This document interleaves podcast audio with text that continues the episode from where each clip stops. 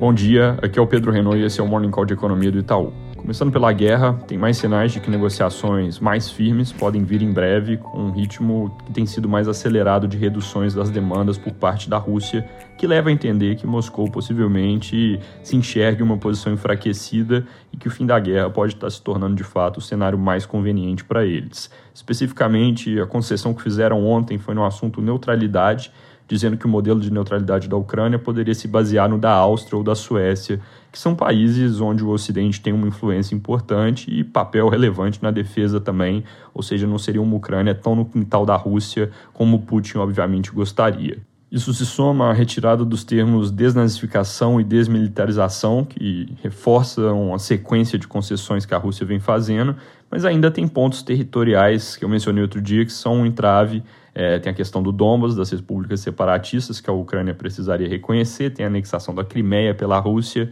Então, um acordo não parece ser iminente, mas o sinal positivo aqui é que a tolerância da Rússia para uma guerra alongada parece estar diminuindo. Então, a Ucrânia provavelmente não vai precisar ceder tanto para que chegue numa resolução.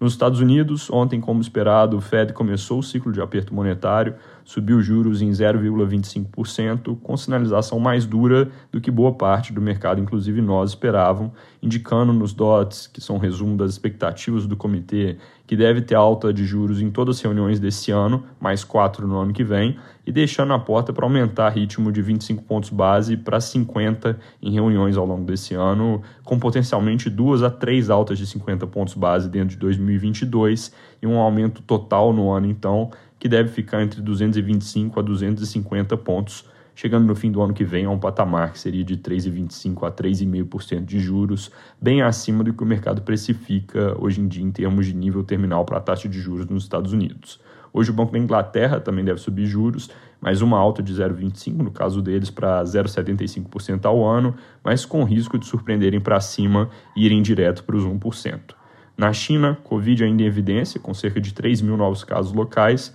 pouco melhor que o número anterior, apesar de ainda alto, mas o que interessa comentar aqui é que, de fato, está havendo uma flexibilização da política de tolerância zero, nada comparável à postura mais relaxada que se vê nos países do Ocidente, mas, de qualquer forma, uma atitude que pode evitar grandes disrupções na indústria, porque o governo está permitindo que fábricas nas áreas mais afetadas não fechem e sim operem num sistema que eles estão chamando de loop fechado, onde basicamente os trabalhadores se isolam em casa durante as horas de descanso e vão para a fábrica normalmente durante o dia, com testagem super intensa, várias regras de segurança, mas sem parar as linhas de produção. A Foxconn, que produz parte do iPhone, por exemplo, na China, voltou a operar usando esse esquema mais cedo essa semana. Outras que tinham fechado estão fazendo a mesma coisa. Aqui no Brasil, ontem o Copom entregou a alta de 100 pontos para 11,75% ao ano na Selic, que todo mundo esperava, mencionando também como esperado que o ambiente global mudou substancialmente com o choque da guerra na Ucrânia, que traz um aperto de condições financeiras, eleva as incertezas sobre a economia internacional e acentua as pressões inflacionárias que já estavam bem presentes no mundo. Eles afirmam sobre esse choque que a atuação da política monetária tem que conter os efeitos secundários, ou seja, a estratégia não é subir juro agora para combater uma alta inevitável da inflação de curto prazo, é sim ajustar a postura para garantir que essa alta não tenha efeitos perversos para a inflação à frente, por exemplo, via inércia e deterioração das expectativas. Para essa tarefa, eles usaram simulações do cenário de referência, com câmbio nos valores atuais, juros evoluindo de acordo com a pesquisa Focus, que tem alta para 12,75% nesse ano, e petróleo de lado na média da última semana. Também usaram um cenário alternativo, que eles afirmam parecer mais provável nesse momento, onde o petróleo evolui de acordo com a precificação de mercado, com algum recuo ao longo do tempo. Nesse cenário alternativo, a inflação fica em 3,1% no ano que vem, contra uma meta que é de 3,25%. Ao comunicar os próximos passos, o Copom surpreendeu a nós, pelo menos, porque a nossa leitura é de que tinha uma chance boa de falarem que continuariam reduzindo o ritmo de altas.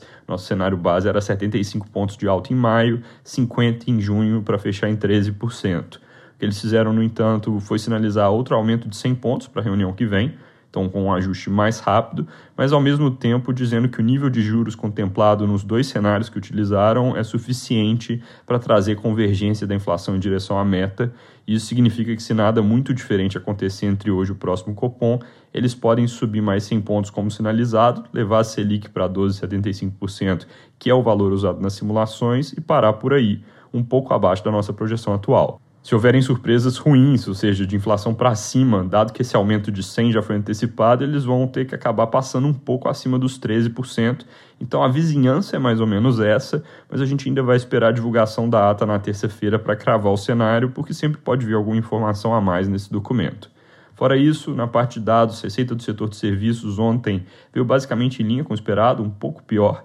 Hoje, daqui a pouco, o Banco Central solta o IBCBR, que consolida esses indicadores setoriais do IBGE e deve mostrar uma estimativa de PIB mensal que recua 0,2% em janeiro contra dezembro. Nos jornais, ainda bastante ruído sobre o preço de combustíveis. Tem declaração de um dos líderes de caminhoneiros em evento com investidores ontem de que é muito provável que haja alguma paralisação em algum momento aqui do tempo. Também tem notícia no broadcast de que servidores do Banco Central devem trabalhar com horário reduzido a partir de hoje, em paralisações de 4 horas por dia e cogitam uma greve geral na semana que vem. Do lado mais positivo, hoje devem ser os anúncios que eu já comentei aqui de antecipação de 13º para aposentados e pensionistas do INSS e liberação do FGTS no montante de mil reais por pessoa para cerca de 40 milhões de trabalhadores. São medidas que tendem a fortalecer, mesmo que de forma temporária, o caixa das famílias dinheiro que em ocasiões passadas foi bastante usado para o consumo e para o pagamento de dívidas. Nas nossas contas, essa liberação de FGTS pode adicionar uns 0,3 pontos percentuais de PIB